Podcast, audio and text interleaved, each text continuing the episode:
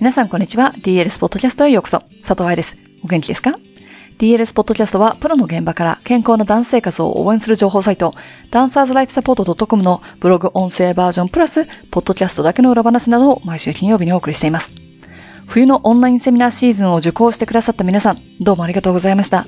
今回はズームクラスを増やしたことで、皆さんの表情も見えたし、エクササイズでは実際に上達や変化が見えてとても充実した時間を過ごすことができました。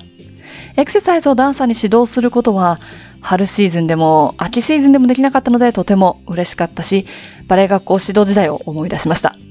やっぱりダンサーは体を動かさないとね。さて、2021年スタートを使って、愛さんのバレエ留学期をお送りしているポッドキャスト。今日はパート2の高校卒業と留学準備についてです。では、本文です。2003年9月某日、新宿村で我らが校長先生と出会い、バレエ留学が決まった18歳の愛ちゃんの話。そっちを読んでない人は、うーん、別に戻って読まなくてもいいか。さて、バレエ留学というとヨーロッパかアメリカ。私が留学を考えていた時というのは高校生の時だったので、2001年あたりから。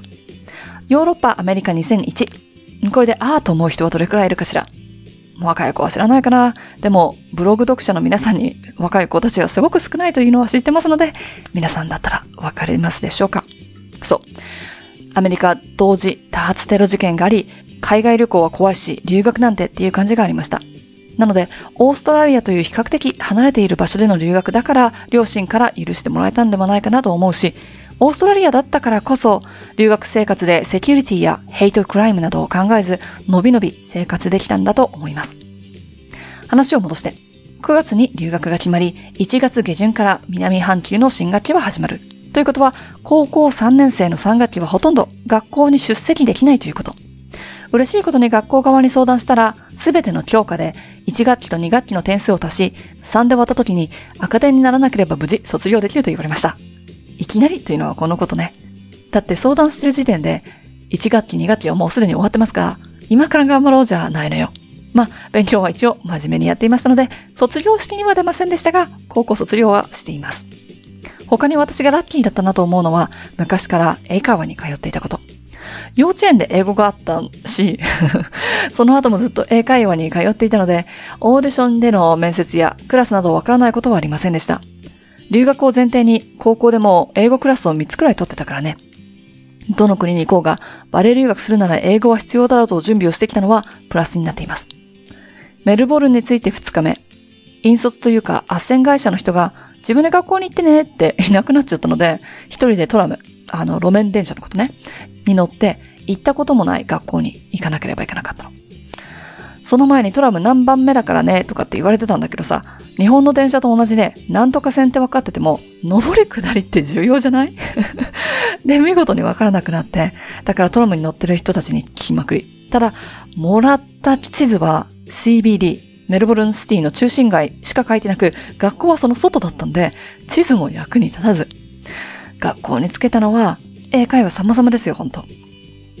留学前に準備しておけばよかったこと。それはバレエ学校を卒業して留学生を世話する立場になって初めて知りました。体力をつけておくこと。怪我をしていたら完全に治してから来ること。留学はスタートだということ。慣れない交通、知らない人、真夏、そして壁の薄い学生寮。寝れないってことね。これは思ったより体力を削られるんだってこと。でも自分は感じないんですよ。だってアドレナリン出まくりだから。特に新しい生徒の時って誰もみんな自分を証明しなきゃって気持ちになる。体の声を聞く。疲れてなくてもしっかりと休む。積極的にリカバリーする。これができないとダメだわ。体持たないよ。バレエ留学の前にね、左足の裏、デミポワントにした床にぶつかるところが痛いなって思ってたの。でも、片足ルルベで長くバランスを取ると痛いだけで、他の動きには別に問題なかったし、グランパラシャの着地で痛いのは、着地が下手っぴだったからかななんて思ってたから、何もしなかった。まさかこのちっちゃい毛が、怪我とも言えなくって踊り続けてられたやつ痛い動きがあるんだよね、みたいな。こいつのせいでバレエ留学の最初の1年がほぼ無駄になるとは思わなかったよ。そして最後のポイント。留学はスタートである。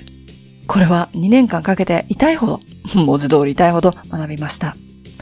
留学生活を100%にするためには、その前の準備がどれほど大切かは、スタッフとして働いてから成功する生徒とそうでない生徒を見ている中で学びました。日本にいる時に大事だと思っていた柔軟性とか、どれだけ回転ができるかなんて関係なく、先生に好かれるとか全く関係なく、それよりは言われたことを次の日にこなす。ということ、自分で自分をプッシュすることの方が大事だった。準備もしっかりとせず、ラッキーだけでここまで来ちゃった愛ちゃんが、留学生活でアップアップしていく様子は、また今度。いかがでしたか？何度もいろいろなところでお話していますが、私が踊っていた時に知りたかったこと。勉強の必要性すら感じてなかったけれども、勉強したくても、日本語で勉強する場所がほとんどなかったような知識を DLS ではカバーするようにしています。この留学地シリーズも先輩ダンサーからこういうことを聞いていたら考え方が変わったかなと思って書きました。ぜひ、このシリーズのね、感想をメール、hello, アットマーク、dancerslifesupport.com で教えてくださいね。ということで、今週のポッドキャストはここまで。あれ？先週はちょっと暗くなるって言ってたのに、まだ大丈夫じゃないと思った方、来週をお楽しみに。ハッピーダンシング、佐藤愛でした。